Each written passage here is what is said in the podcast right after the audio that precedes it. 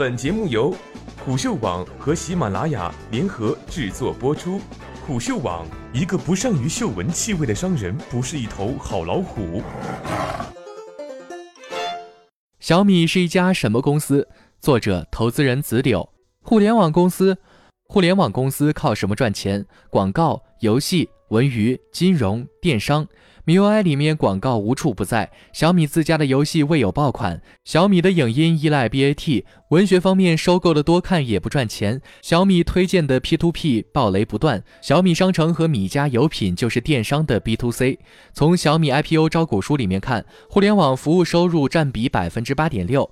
IoT 与生活消费产品收入占比百分之二十点五，其余是手机的收入。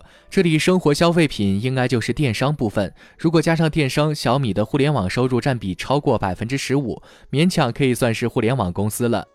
广告、游戏、文娱和金融这部分毛利润率有百分之六十点二，这个利润率很有吸引力，但这个收入比例没那么好提升。MIUI 都快被人喷成广告 OS 了，游戏和文娱方面干不过 BAT，金融方面暴雷不断，接下来肯定要收缩。这么说，高毛利的互联网服务，眼睁睁的看着都没法做大。暴利的东西往往跟随着巨大的道德风险。小米在互联网方面，只有电商算是打开了门路。硬件公司小米第一天就说做硬件不赚钱，跟用户交个朋友而已。在上市之前说硬件综合利润不会超过百分之五，不靠硬件赚钱，你很难说它是一家好的硬件公司。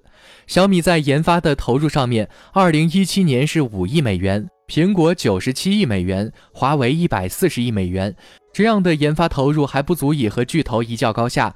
我买了一只小米八的手机，刚用了四十八个小时，可以看出三星给小米的屏幕质量很一般。没办法，核心硬件在别人手上，你再强也只能在设计和工艺上提高水平而已。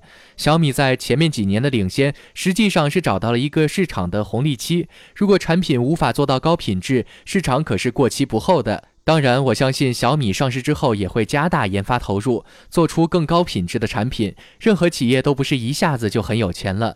小米在 Max 系列手机上的创新还是让人眼前一亮。物联网公司。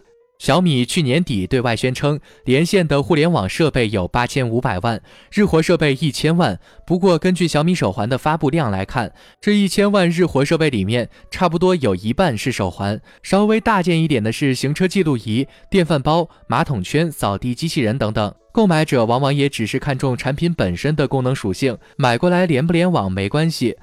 我有不少朋友用了小米的智能家居设备，我也用过一些别的品牌的产品。总体来说，能解决一两个点的问题，只要做一个解决方案，会被这种人工智障给气死。至于更大的黑电白电，也就是电视、空调、电冰箱之类的家用电器，小米还在门外试探。总的来说，IOT 这条路还很长。全新的物种。这是雷军在上市之前总结的说法。小米就像是一条鲶鱼，进入一个领域干翻一个领域，手机、手环、充电宝、平衡车、空气净化器。优衣库的老板刘景正说，在严峻的市场环境下，要取得成功，无非通过两种途径。一是完全的新领域、新市场、新技术、新方法；另一种是在大家称之为旧产业的领域里投入新方法和新机制，让用户和消费者接受。小米的鲶鱼效应其实都是跟随者角色，搅动的是这些烧旧的产业。配件级别的智能设备确实被干翻不少，但以进军 IOT 的思路来看，黑电白电还早着呢。在这些产业里面，上下游早就形成了一个利益关系链，用户更新设备的周期也是以十年为计的。打进这个圈子没那么容易。格力的董小姐正冷眼旁观，笑呵呵。你看，昨天小米出货的智能空调已经被用户发上闲鱼，转手拍卖了。如果说给小米这个鲶鱼加上一个时髦的概念，那就是新零售。新零售是重新整合供应链，重构商品和服务。这方面，小米带着生态圈玩得很溜。你买几个小米生态的产品就能看出，包装都是全黑或者全白，印上几行细体字的风格。这些产品品以物联网产品带动，实际上销售最多的还是生活消费品。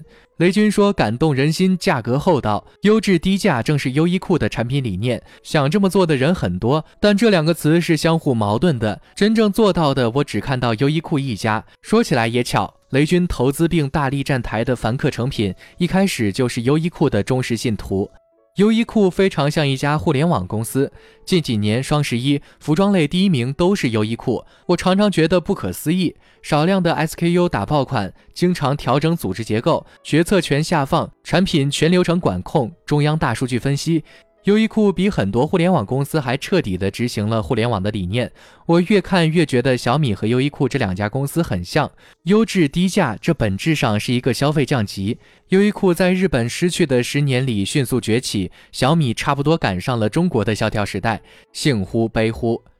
硬件不赚钱，带你体验软件；软件不赚钱，带你使用互联网；互联网赚一点钱，带你体验物联网；物联网连不联网不要紧，带你体验新零售；新零售再赚一点钱。这么一个复杂而环环相套的形态，能玩得转也真是了不起。这大概就是小米当前的样子吧。以小米这个高配的团队来说，布了这么大一个局，说不准哪天就再一次暴变了，到时候才是两千亿美元公司该有的样子。